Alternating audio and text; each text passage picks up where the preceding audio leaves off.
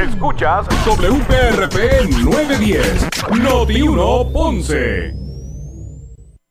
Uno Radio Group, Noti 1630 ni ninguno de sus auspiciadores se solidarizan necesariamente con las expresiones del programa que escucharán a continuación.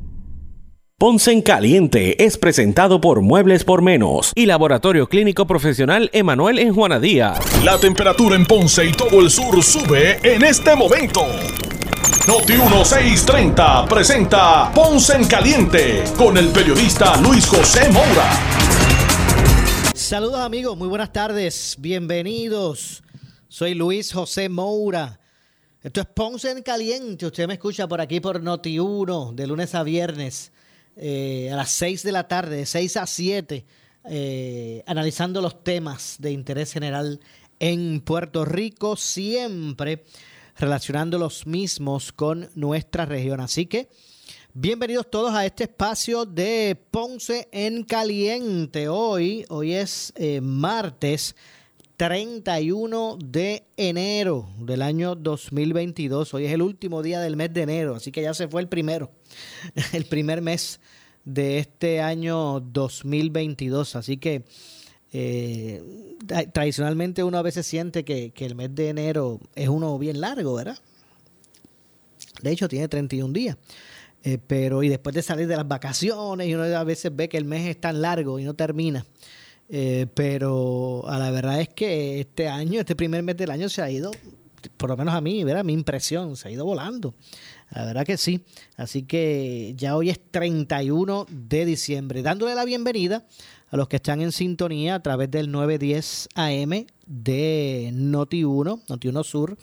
Eh, y también los que están sintonizándonos en, en la banda FM a través del 95.5 de tu banda FM con toda la, fidelidad que eso representa. Así que ahora usted también eh, puede escuchar la programación de Noti1, eh, la, ¿verdad? toda nuestra audiencia de esta región, de toda esta amplia región, puede escuchar no solamente a Noti1 por el 910 AM, sino también por la banda FM, el 95.5. Así que bueno, gracias a todos por acompañarnos también. Mire, usted si también pueden tener acceso a a, los programas de nuestra, de nuestra programación a través del podcast, eh, el área del, de, los podcasts de Noti1. Usted va a la página web de Noti1, noti1.com y allí eh, el botón de podcast, de podcast los va a llevar ustedes, ¿verdad?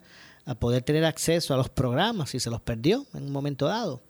Eh, a los programas que se escuchan a través de toda nuestra programación. Así que los invitamos a que esté, eh, ¿verdad? tenga acceso en todo momento a Noti1 eh, a través de su página eh, web notiuno.com. Bueno, hoy se han estado desarrollando varias, varios asuntos que queremos poco a poco ir reseñando para ustedes en el día de hoy. De hecho, si usted eh, vive en el área metropolitana o es de otra parte de, de, de Puerto Rico y fue y visitó, ¿verdad? Y eh, hoy fue para San Juan.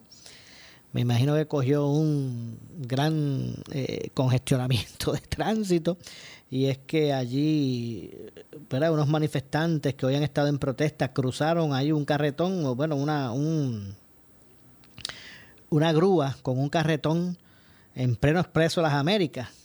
Eh, y ya por lo menos el personal de la División de Grúas de la Policía removió la grúa con carretón que se encontraba bloqueando el tránsito en el Expreso Las Américas, carretera 18, a la altura de la salida hacia, avenida, hacia la avenida Jesús Tepiñero, eh, la carretera 17. Esto es en Atorrey, como parte de una protesta. Según el parte policial, a eso de las 3 y 10 de la tarde, la policía terminó el diálogo con los manifestantes que interrumpían el flujo vehicular en dirección de Caguas hacia San Juan como parte de, los reclamos de la ley 80 y la ley 81. Así que no sé cuán específico, cuánto tiempo específicamente duró esa conversación, pero bueno, imagínense. Eh, ellos negociando para que sacaran ese camión. Es que es increíble las cosas que pasan. Eh, afortunadamente no se reportaron incidentes y de acuerdo a la información los manifestantes continúan en el lugar pero sin bloquear el tránsito, el cual ya está fluyendo con normalidad. La policía permanece en el lugar como medida preventiva. Así que bueno, eh, un tema que también está, ¿verdad? Que es apto para, la, para el análisis, para que usted pues, pueda sacar sus propias conclusiones. Eh, porque me parece que el ordenamiento jurídico, las leyes vigentes en Puerto Rico, no cabe duda que protegen el derecho de un ciudadano eh, a la libre expresión, a realizar este tipo de, de acción concertada, protesta, manifestaciones, expresar sus puntos. Me parece que está claro que las leyes vigentes en Puerto Rico protegen al ciudadano para que pueda realizar este tipo de acción, pero hasta qué punto usted haga, haga su juicio, hasta qué punto eh, realmente pues puedan ser estrategias positivas el que se cruce una grúa allí en, en el expreso que sea, el que sea. Los expresos son las vías ¿verdad? principales de circulación vehicular y de movimiento de los ciudadanos. Y, hasta qué punto ese tipo de estrategia pues va a ser que las personas se identifiquen con el mensaje que se pretende llevar. Usted, mire, usted puede eh, llevar el mensaje más loable. Usted puede abogar por porque se acabe el hambre en el mundo, por la paz mundial, usted puede eh, abocar por, eh, abogar por, por conceptos loables. También puede abogar por conceptos eh, como defender y proteger a los conejitos blancos. quiero ir desde los extremos. Y ese es su derecho.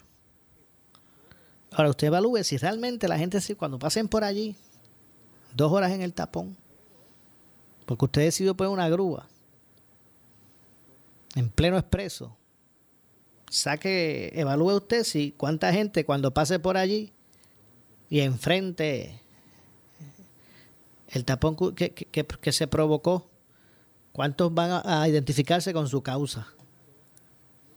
¿Cuántos usted cree que van a pasar por ahí después de la hora del tapón? Que llegó tarde a su trabajo, o que, o que ¿verdad? Eh, se, le afectó el flujo de movimiento, sus compromisos, lo que sea, una emergencia médica. ¿Cuántas personas usted cree que cuando logren pasar el, el camión cruzado se van a identificar con su causa? ¿Cuántos usted cree que van a sacar la mano por la ventana con el puño hacia arriba para identificarse con el mensaje? O cuántos van a usar el dedo del medio. Evalúe usted, evalúe usted. Así que vuelvo y repito, son aspectos que a veces pasan. Y, y, fíjese que, que es hasta entendible que las estrategias vayan en términos de buscar ¿verdad? hacer su manifestación de una manera que, que, que, capte la atención de la gente, porque si uno se da una esquinita, en un callejón, pues uno no va a llamar la atención de nadie y, y, ¿verdad? y, realmente lo que se pretende es que, se pueda llevar un mensaje, eso es entendible. Hay que buscar la forma de ser creativo para impactar y que la gente pues, pues pueda hablar, pueda, eh, eh, ¿verdad? Este, entre, en, entre en un mundo tan complicado y tan, tan rápido que vivimos, por tantas cosas que, que atendemos, pues que uno pueda como que parar de momento y, prestarle atención a su mensaje. Eso es entendible. hay que ser creativo en eso. Porque repito, de nada vale, nada vale uno meterse en un callejón, una esquina, que nadie lo vea, para usted llevar, tratar de, de llevar e impactar con su mensaje. Pero repito, haga usted el ejercicio. Si el cruzar un camión, una grúa, un carretón, un arrastre, bloqueando el libre tránsito vehicular en una avenida tan importante y concurrida, cuán favorable a la causa suya, eso, eso es. Y vuelvo y repito, ¿cuántas personas usted cree que después que pasen ese tapón de una hora y pico y lleguen tarde a sus citas o a su trabajo o lo que sea y se le complique el día? ¿Cuánta gente cuando pase por ahí va a sacar la mano, ¿verdad? Para levantar el puño a favor suyo. ¿O cuántos van a usar el dedo del medio? y usted evalúe si realmente eso es algo que, abone a su causa. Pero nada, eh, eh, eh, está, lo dejo ahí para que, para que se hagan la, la, la, la, gente pues saque su, su juicio, ¿verdad? Y pueden haber miles de argumentos. Yo planteo los míos y usted este, haga sus conclusiones. Vamos a, vamos a analizar esto, esto ahora de, ¿verdad? de este asunto con relación a la ley 81 y, 80, que, yo estoy seguro que, hay muchas personas que, que, se identifican con el reclamo que están haciendo los trabajadores. Yo estoy seguro que sí.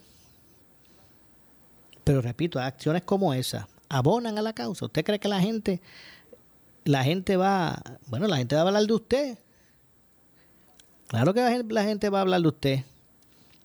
Pero usted cree que la mayoría va a ser bueno. Después de bloquear ese expreso, muchachos, que eso, eso es sin, sin cruzar un vehículo ahí, eso es este una congestión brutal, diaria. Imagínense, bloqueando el flujo. Y hay que evaluar, usted evalúe eso. Vamos a poner el caso de, lo, de la estatua de Ponce de León. Se paralizó Puerto Rico. Es más, hasta a nivel, hasta a nivel internacional se habló de la estatua. Y es probable que los autores intelectuales de ese acto pues lograron uno de sus propósitos, ¿verdad? Que era como que llamar la atención y que todo el mundo se, pusiera a hablar de eso, de llevar el mensaje de que si los, los colonizadores y los atropellos y esto y lo otro, y de cierto modo, ellos lograron ese cometido. Ahora, la oportunidad de poder llamar la atención de tanta gente, tanto a nivel local como internacional, redundó en algo favorable para esa causa? ¿O la, la opinión generalizada al hacer el acto, que, que muchos lo catalogaron de vandalismo en lugar de libre expresión? ¿O a la larga el, el resultado de esa acción generó empatía? Me parece que, me parece que, lo contrario. Así que esos son los aspectos que hay que evaluar. Seguro que el, acto de la estatua captó la atención de la gente. el mundo se paralizó. De Puerto Rico no se hablaba ese día nada que no fuese de la estatua. Y en Estados Unidos igual. Bueno, no, no al nivel tan, ¿verdad? Pero, pero también se reseñó, es lo que quiero decir, en otros lugares de Puerto Rico. Pero repito, el que la gente se percatara de la acción y hablara de eso usted amigo que me escucha, ¿piensa que redundó en, empatía para, lo, para la causa que ellos trataron de adelantar con ese acto, cuando tumbaron la estatua? ¿O por el contrario? El resultado es que en una gran mayoría están cuestionando de forma negativa el acto. Así que, no sé, para el futuro, que se, que se reflexione sobre esto. Y hay, y hay personas que tienen sus estilos. Es así. Pero a lo que me refiero es que, mire, cuando usted no esté de acuerdo, vuelvo y repito, la, esta causa de la ley 881, estoy seguro que mucha gente se puede identificar, pero en actos como lo de el bloqueo a la autopista, pues estoy seguro que son más los que no apoyan eso. Pues mire, y repito, hay, hay causas y hay causas. Eh, digo, hay este formas, estilos y hay estilos, esa es la palabra. Hay estilos y hay estilos. Si esos no son sus estilos, pues mire, usted no apoye. Si son sus estilos, apoye. Veremos quiénes son los más. Así que de eso, de eso es lo que se trata. Eh, de eso es lo que se trata. También tampoco esto, esto tiene que representar el que el Estado tome una acción represiva extrema. Tampoco es eso. Realmente tampoco es eso, porque el, que tiene el poder también tiene que usar sus, sus sanos juicios, el, el, el, el, overkill, el atropello el, o el sobreactuar. Es negativo aunque, aunque se piense que, se está del lado del lado de la verdad. Así que tampoco es para que se propicie ese tipo de análisis de, de que se, se torne entonces eh, opresor el Estado vigente. Pero son cosas en las que hay que reflexionar a la hora de, querer llevar los mensajes, no convertir la isla en un desorden.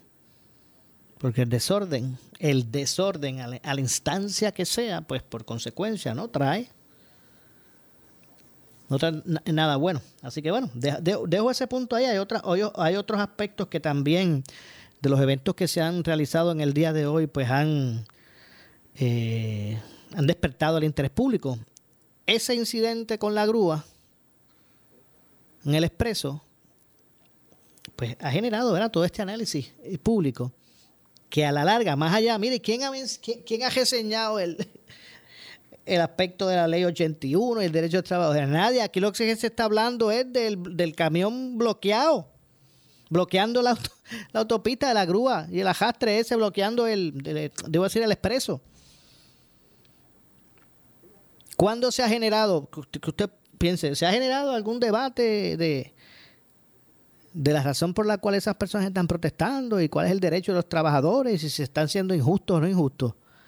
Pues no, de lo que se está hablando es del expreso bloqueado. Así que a la hora de usted mover sus recursos para este tipo de, de acción, pues evalúe. Evalúe realmente qué acción realmente le va a traer a usted empatía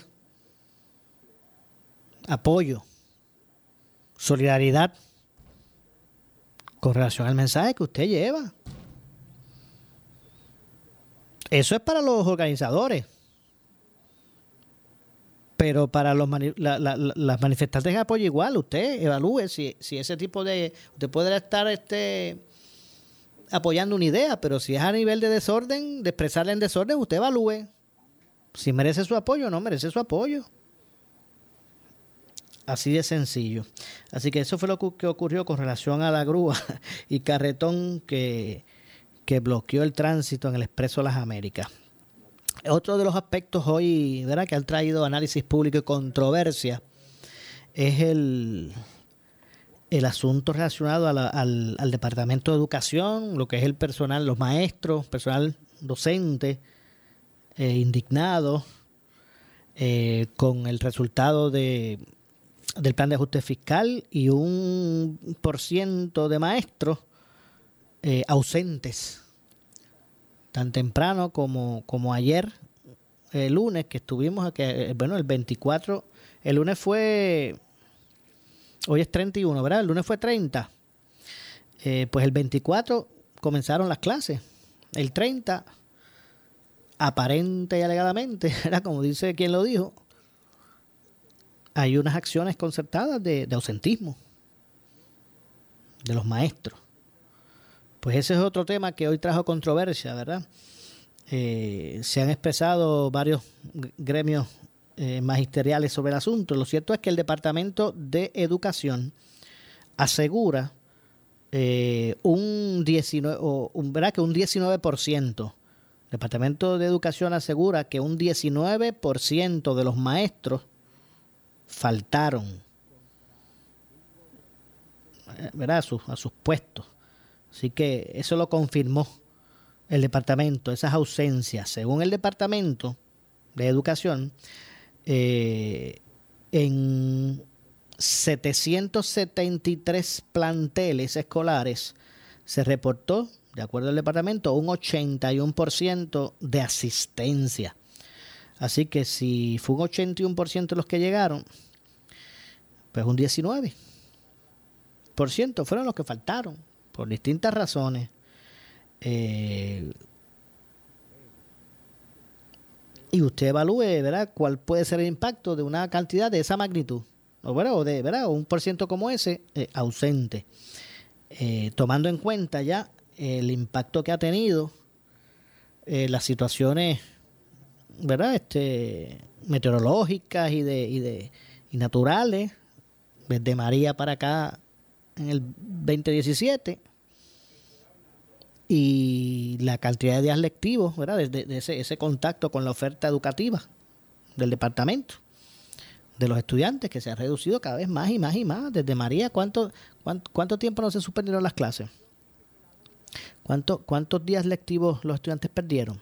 Después de eso vino, vino el, los temblores.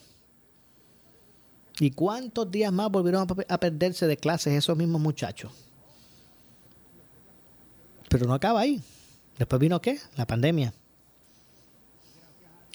Así que estamos hablando que hay, mire, hay un, hay una, hay una camada, hay una cepa, hay una generación, hay de estudiantes que, que lleva mucho tiempo con un, con un contacto con la oferta educativa muy reducida, pasando de grado tal vez sin los conocimientos que es muy posible que pueda puedan convertirse en un obstáculo a la hora de, querer continuar estudios posgraduados o universitarios. Desventajas que pueden hacer a, esos muchachos, pues, desistir de continuar preparándose académicamente, de tal vez buscar entrar al, al, ámbito laboral cuando se gradúan de, de 12 y tronchar y verse tronchadas muchas, muchos, muchos anhelos. Por eso, o sea, que eso no es juego. O sea, que hay que buscar estabilizar. Estabilizar el sistema público de enseñanza, estabilizar ese, ese contacto del estudiante con las clases, con el currículo, con la el pan de la enseñanza. Y primero fue el huracán, después fueron los temblores, después la pandemia y ahora esta situación laboral. Hay que tener en cuenta lo importante, que es el aspecto de la educación ciudadana. Y de estos jóvenes que siguen cada día, cada semestre con menos clases, reponiendo clases para pasarlo, asignando tal vez alguna tarea eh, extracurricular o, alguna, ¿verdad? Algún un proyecto especial para, darle una nota y que así pues, se saquen cálculos y te graduaste. Pero tal vez sin el sin el, el, conocimiento que, deben tener al, al, pasar de grado. Bueno, tengo que hacer la pausa, regresamos de inmediato. Soy Luis José Moura. Esto es Ponce en Caliente, pausamos y regresamos. En breve le echamos más leña al fuego en Ponce en Caliente por Notiuno 910. Cronos, ya llegó Viva Salud, el plan de beneficios de salud que estabas buscando para tus empleados con una cubierta de salud, donde ofrecemos servicios coordinados con atención primaria, cubriendo todas las necesidades de salud para ti y tus empleados. Viva Salud, una empresa puertorriqueña con más de 35 años de experiencia en el campo de la salud, enfocados en brindar el mejor servicio de salud y con la más alta calidad. Llama ahora al 787 999-9999. Viva Salud, nuestra salud en manos puertorriqueñas. Por su calidad de servicio. Por su conveniente horario. Así es el Laboratorio Clínico Profesional Emanuel, siempre brindándote un servicio de excelencia, con tecnología precisa y avanzada para un resultado confiable. Un laboratorio completo. Y los resultados los recibo rápido y hasta por email. Con servicio a industrias y también a domicilio. Haz de Laboratorio Clínico Profesional Emanuel tu laboratorio de confianza. Ese es el mío. Y el mío también En Juana Díaz, llámenos al 260-5504 o al 580-0080. ¿Qué buscas? Muebles en seres o matrices. Muebles por menos lo tiene. Sin necesidad de crédito y con pagos mensuales bajísimos. Una gran cantidad de mercancía lista para entrega inmediata. Gabinetes en PVC, alacenas y barras para que tu cocina se vea nítida. Además, salas, cuartos y comedores. A precios que le gustan a tu bolsillo. Échale un vistazo a lo nuevo en Muebles por Menos, Salinas Villalba y Ponce, carretera 14 frente al cementerio. Visita su página de internet. Si tienes 40 años o más, la prevención es lo más importante para evitar el cáncer de colon, esófago o estómago. En Advance Endoscopy Center, el único centro de endoscopía ambulatoria acreditado en Puerto Rico, en Ponce Bypass, el doctor Álvaro Raymondé, gastroenterólogo por Certify, cuentan con los equipos más avanzados, incluyendo ultrasonido endoscópico para la detección temprana de lesiones que pueden desarrollarse en cáncer de colon, esófago, estómago y también cáncer de páncreas. Llámanos al 843-1129. Año nuevo, carro nuevo para ti. Henry Motors, el rey de los usados, te monta en el vehículo de tus sueños. Compactos, guaguas utilitarias americanos y japoneses, coreanos y europeos que huelen a nuevo. Con garantía de fábrica adicional a la Henry Garantía. Somos expertos en conseguir aprobaciones. El mayor inventario de usados en todo Puerto Rico. También los tenemos nuevos 2021 en la comodidad de la Avenida Las Américas de Ponce y en la marginal del Ponce Bypass. ¡Feliz Año Nuevo! Somos Noti 1630. Noti 1630. Primera fiscalizando. Regresamos. En breve le echamos más leña al fuego en Ponce en Caliente por Noti 1910. ¿Qué buscas? Muebles en seres o matrices. Muebles por menos lo tiene. Sin necesidad de crédito y con pagos mensuales bajísimos. Una gran cantidad de mercancía lista para entrega inmediata. Gabinetes en PVC, alacenas y barras para que tu cocina se vea nítida. Además, salas, cuartos y comedores. A precios que le gustan a tu bolsillo. Échale un vistazo a lo nuevo en Muebles por menos. Salinas Villalba y Ponce. Carretera 14 frente al cementerio. Visita su página de internet. Por su calidad de servicio. Por su conveniente horario. Así es el Laboratorio Clínico Profesional Emanuel, siempre brindándote un servicio de excelencia con tecnología precisa y avanzada para un resultado confiable. Un laboratorio completo. Y los resultados los recibo rápido y hasta por email. Con servicio a industrias y también a domicilio. Haz de Laboratorio Clínico Profesional Emanuel tu laboratorio de confianza. Ese es el mío. Y el mío también. En Juana Díaz, llámenos al 260-5504 o al 580-0080. El área sur está que quema. Continuamos con Luis José Moura y Ponce en Caliente por el 910 de tu radio. Bueno, estamos de regreso. Soy Luis José Moura. Esto es Ponce en Caliente. Usted me escucha por aquí por Noti1 de lunes a viernes eh, a las eh, 6 de la tarde, 6 a 7, analizando los temas de interés general en Puerto Rico, siempre relacionando los mismos con nuestra región. Así que estamos de, de regreso para terminar con el tema de, del Departamento de, Educación en su cuenta de Twitter. El departamento ante los señalamientos que hiciera eh, la Asociación de Maestros, de hecho, que el día de hoy estuvo eh, haciendo público una información Mercedes Martínez, quien es la presidenta de la Federación, debo decir, de la Federación de eh, Maestros de Puerto Rico, donde donde pues expresó ¿verdad? Unos, unos reportes de algunas escuelas a nivel isla y, y de ausencias reflejadas. Así que muchos docentes enfermos en el día de hoy, eh, hacía público Mercedes Martínez, escuelas vacías ante el desasosiego, según la presidenta de la federación, eh, desánimo y nivel de ansiedad ante la eh, aprobación del plan de ajuste fiscal. Eh, según dio a conocer, escuelas en Río Grande, Guayama, Guayanilla, Mayagüez, Vega Alta y Dorado, pues habían confrontado problemas de ausentismo hoy, muchos maestros ausentes, enfermos, deprimidos, ansiosos, decía la presidenta Mercedes Martínez de la Federación.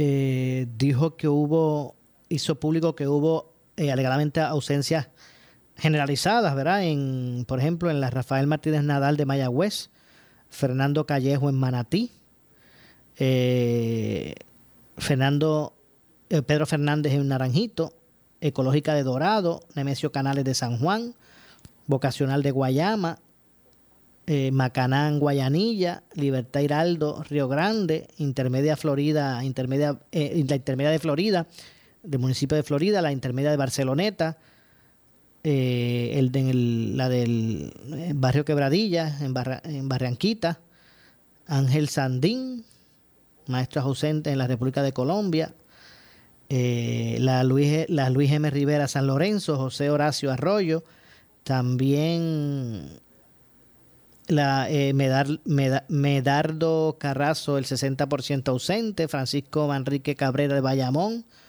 Francisca Dávila de Toabaja, en Peñuelas, Adolfo Grana, Webster, Rafael Izarri Intermedia, Josefa Vélez Bausá. Estos son los planteles donde proliferó el ausentismo de acuerdo, según hizo, ¿verdad? Según señaló la presidenta de la Federación de Maestros de Puerto Rico, Escuela Conchita y Gartúa, antes, la, antes Adams de, Aguadilla.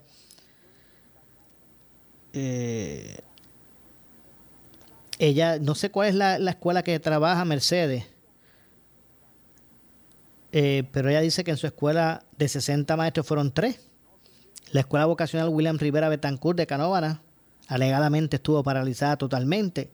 Escuela urbana en Agua, Aguas Buenas, Venus Gardens de San Juan.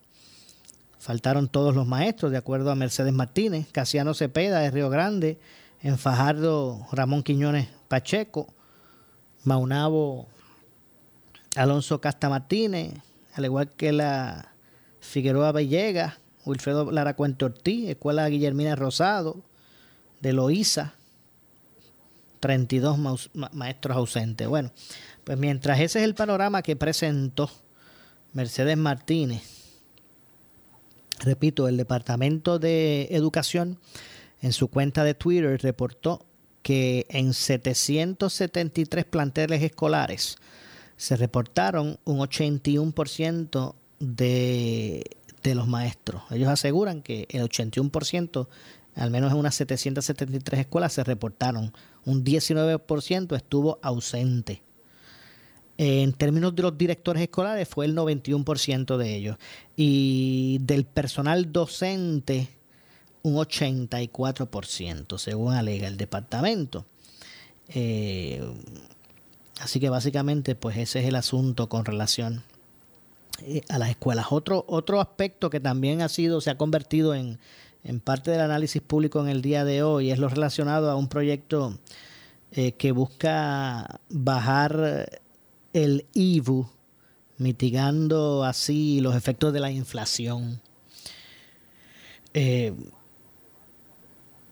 un proyecto del representante Joel Franchi, ¿verdad? Que radicaron, que, o que radicó, es el de la Cámara 1177, busca crear la ley de ajuste por inflación al impuesto eh, al consumo que pueda que se pueda por, por orden administrativa del secretario de Hacienda hacer ajustes, rebajas, ¿verdad? ordenar rebaja al IBU de, de X tiempo, ¿verdad? Con un periodo establecido, o sea, que a través de una orden ejecutiva, como digo, administrativa, como hace el secretario de, de Educación, que emite órdenes administrativas para, para, para poner el ruling de, de cómo es que se va a actuar ante el COVID, pues que este proyecto busca que el secretario de Hacienda, de acuerdo a los estándares, los niveles de inflación, pues pueda decir, de a partir del lunes hasta el 6 de febrero, se ajusta el, el, el, el, por, de IBU en las compras a tal por ciento. Pues ese proyecto busca que se pueda hacer eso.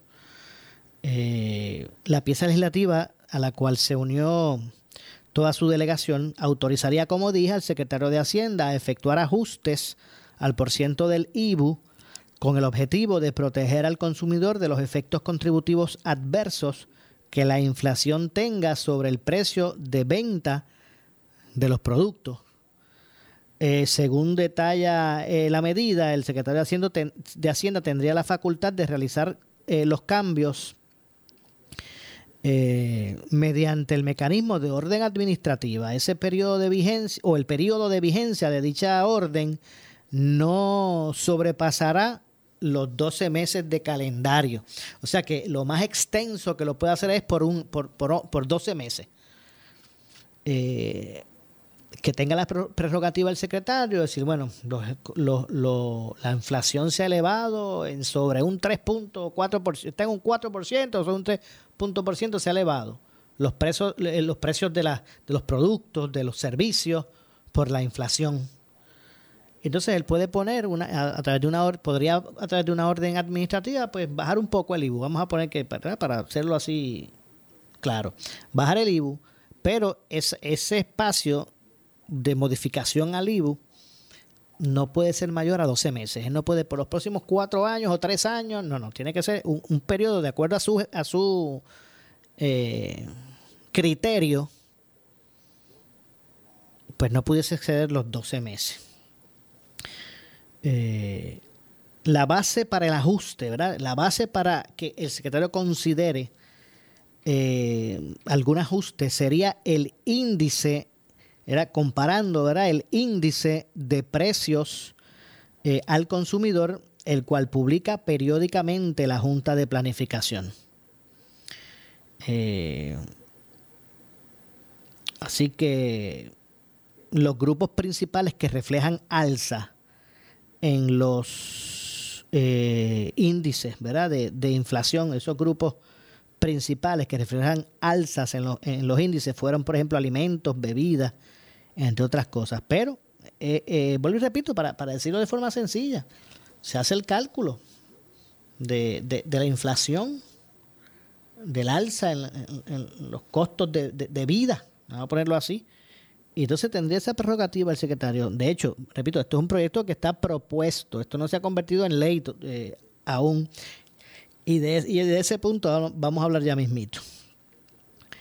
Eh, de acuerdo con información del sistema de la Reserva Federal, la tasa de inflación en Puerto Rico ha mantenido un ritmo de crecimiento ascendente por los pasados seis meses. En agosto, Por lo, hasta ahora lo que dice la Reserva Federal es que esa tasa de inflación en Puerto Rico específicamente se ha sostenido por los pasados seis meses que aumenta cada mes que pasa por los pasados seis ha aumentado. La inflación en agosto del 2021 la tasa se ubicó en un 3.3%. Para septiembre, ya para septiembre, la inflación, bueno, esto es en términos de, ya completo, un, estimado completo en Estados Unidos, es de 5.4%. En Puerto Rico, el, por los pasados cinco meses ha estado subiendo y subiendo un poquito y subiendo más y subiendo por seis meses, por medio año. Y ahora mismo está en un 3.3. Eh, de hecho, para que usted pues, conozca la inflación, de lo que estamos hablando de la inflación, se define como un aumento en los precios de los bienes y servicios. Bajando así ese aumento en bienes y servicios, baja por consecuencia así el poder adquisitivo del dólar. Y eso es lo que significa ¿verdad? la inflación cuando usted escucha hablar de, la inflación. Pues e, eso, ¿verdad? ese aumento en los precios de bienes y servicios sostenido que por ende pues le baja el poder adquisitivo al dólar. Porque antes si sigue si sube si sube el precio de los bienes y servicios, pues lo que antes usted, ya usted va a poder tener, comprar menos o pagar menos con ese dólar. Pues de eso es lo que se trata. Así que vamos a ver cuál es el futuro de esta medida que me parece que, bueno, de entrada, pues luce, luce justa en busca de aplacar un poco. Eh, bueno, todo va a depender del criterio que tenga el secretario. Pero realmente eso, esta, esta medida que, que de entrada pudiera representar merma de ingresos. Si bajan el IBU, el gobierno recauda menos. Y eso será posible en, los momentos que estamos viviendo. ¿Se pondrán de acuerdo los, legisladores para eso? Cuando ya hay unos compromisos de planes de pago y de ajuste de su deuda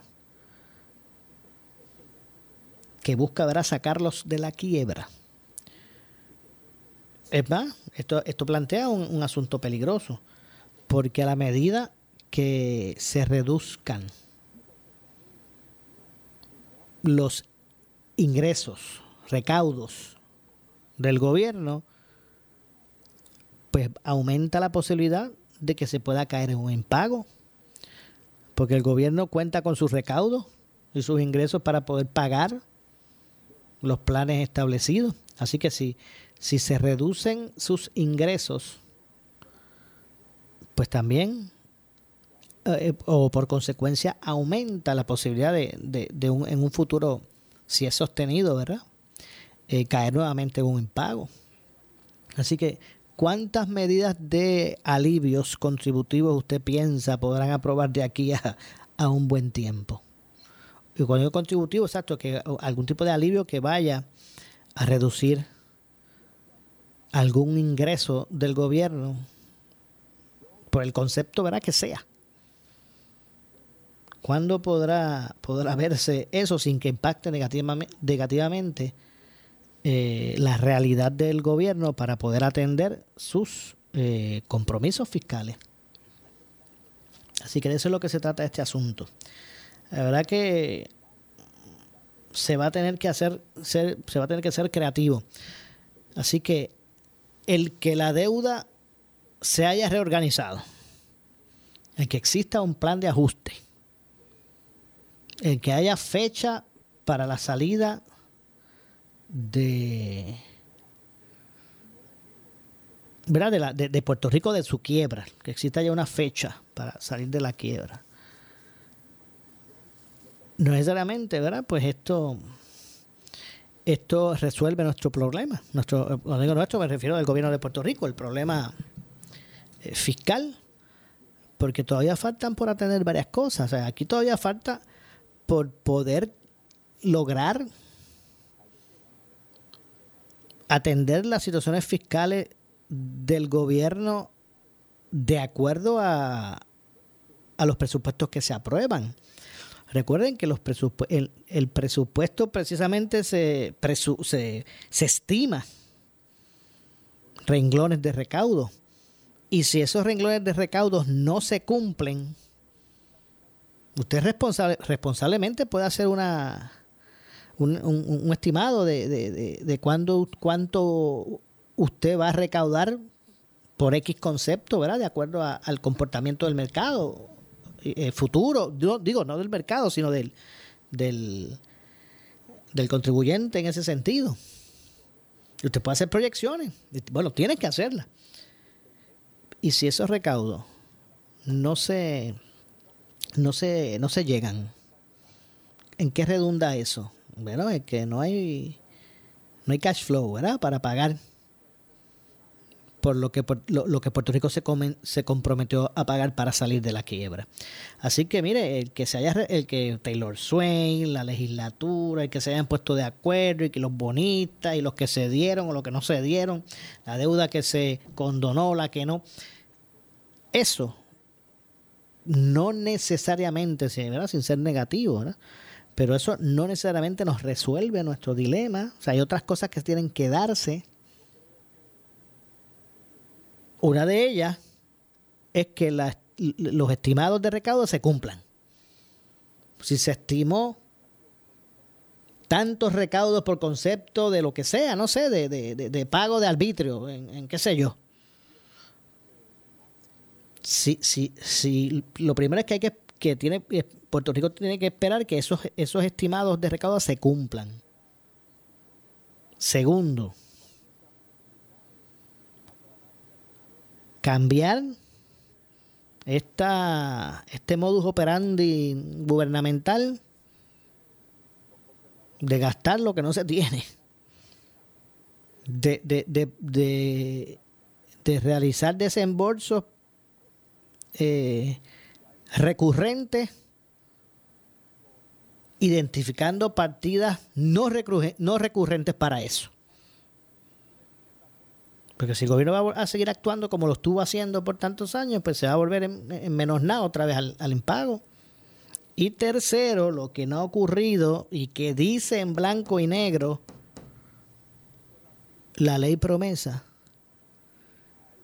que es el establecer medidas de desarrollo económico, acciones, estrategias, medidas que, eh, que aumenten el desarrollo económico. Aspecto que nunca atendió la Junta de Control, me imagino que entendiendo que era más importante, ¿verdad? Eh, eh, enfocar sus, sus esfuerzos en lograr las negociaciones con los bonistas y ¿verdad? poder montar el muñeco de cómo es que Puerto Rico iba a reorganizar sus finanzas, cómo iba a gastar su dinero para que pudiera salir de la quiebra. Tal vez ellos entendieron que eso era primordial y todos sus esfuerzos fueron dirigidos a eso, pero todavía falta. Y lo dice la ley, porque si no estarían en cumplimiento. La ley dice que la Junta tiene que proponer. Obviamente también buscando opiniones generalizadas de los sectores concernientes. Pero hay que proponer medidas que propicien el desarrollo económico porque meramente amparados en recaudo, que cualquier aspecto, hasta que no está en nuestras manos, puede impactar, pues sin desarrollar medidas de desarrollo económico es posible. aumenta, debo decir, no posible, sino aumenta las posibilidades de volver a caer en el impago. Así que todavía continúan años de austeridad no se resuelve así de fácil. Lo que se, lo que, lo, el, el, punto donde se cayó desde hace muchos años por malas decisiones administrativas de los gobiernos, que tal vez preferían buscar un gasto público que, que se ajustara más a su a sus posibilidades para la para una reelección que, que realmente utilizar de forma juiciosa los dineros del pueblo. Pero eso, ¿verdad? Agua pasada, hay veces que mueve molino. Pero nada, tengo que hacer la pausa. Regresamos con el segmento final. Soy Luis José Moura. Esto es Ponce en Caliente. Hacemos la pausa, regresamos. En breve le echamos más leña al fuego en Ponce en Caliente por Notiuno 910.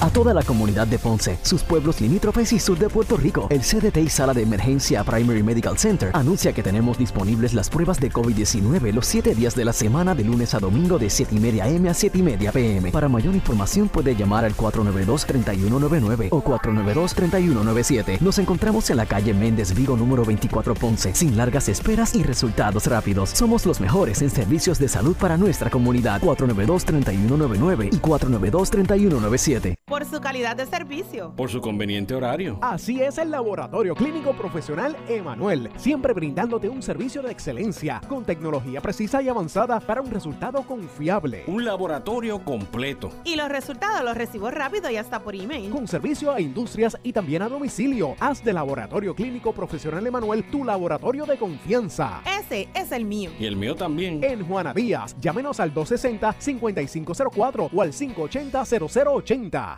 ¿Qué buscas? Muebles en seres o matrices. Muebles por menos lo tiene. Sin necesidad de crédito y con pagos mensuales bajísimos. Una gran cantidad de mercancía lista para entrega inmediata. Gabinetes en PVC, alacenas y barras para que tu cocina se vea nítida. Además, salas, cuartos y comedores. A precios que le gustan a tu bolsillo. Échale un vistazo a lo nuevo en Muebles por menos. Salinas Villalba y Ponce. Carretera 14 frente al cementerio. Visita su página de internet. El área sur está que quema. Continuamos con Luis José Moura y Ponce en Caliente por el 910 de tu radio. Bueno, estamos de regreso. Estamos de regreso ya en nuestro segmento final. Soy Luis José Moura. Esto es Ponce en Caliente. Usted me escucha por aquí por Noti1 de lunes a viernes de 6 de la tarde a 7. Una reseña adicional antes de, de despedirnos. Hoy el, el presidente de la Cámara, el, debo decir, el vicepresidente de la Cámara de Representantes, eh, José Coni Varela, convocó al pueblo de Puerto Rico para que presente sus propuestas sobre enmiendas a la Constitución y exprese sus argumentos y por qué deben considerarse. Eh, por este medio, estoy citando a Connie, por este medio estamos convocando a todas las organizaciones cívicas, profesionales, académicas, movimientos políticos y ciudadanos en general a que desde ahora hasta finales del próximo mes de marzo eh, sometan sus ideas o propuestas fundamentadas de posibles enmiendas a la Constitución de Puerto Rico en orden de importancia. Eh, con esta información evaluaremos la viabilidad de eh, las mismas con el fin de aprobar la legislación necesaria para llevar a cabo un referéndum sobre las preferencias del pueblo, expresó eh, Connie Varela en unas declaraciones o en una conferencia de prensa, debo decir. así que se abre la, oportunidad para que la gente proponga enmiendas a la Constitución de hecho, la Constitución de Puerto Rico, que cumple ahora sus 70 años, eh, no ha sido enmendada desde el 1970. No ha sido enmendada desde ahí, desde 1970, eh, cuando se redujo la edad para votar a 18 años. Previo a esa fecha, la edad era 21, 21 años para votar. A partir, de, a partir de 70, pues se hizo la enmienda a la Constitución para reducir a 18. Eh, Así que, pues básicamente, pues esto también abre ahora el espacio de, análisis, ¿verdad? De debate. Lamentablemente eso se nos ha acabado el tiempo. Vamos a seguir con este tema, eh, ¿verdad? Lo ampliamos eh, más adelante. Ustedes, mire, manténganse atentos a la programación de, de Noti1. Yo me despido hasta mañana a las seis nuevamente. Soy Luis José Moura, pero usted, amigo, amiga que me escucha, no se retire porque tras la pausa el gobernador de la radio ya está listo, Luis Enrique Falú. Tengan todos buenas tardes. Ponce en Caliente fue auspiciado por Muebles por Menos y Laboratorio Clínico Profesional Emanuel en Juana Díaz. Escuchas WPRP 910, Noti 1 Ponce.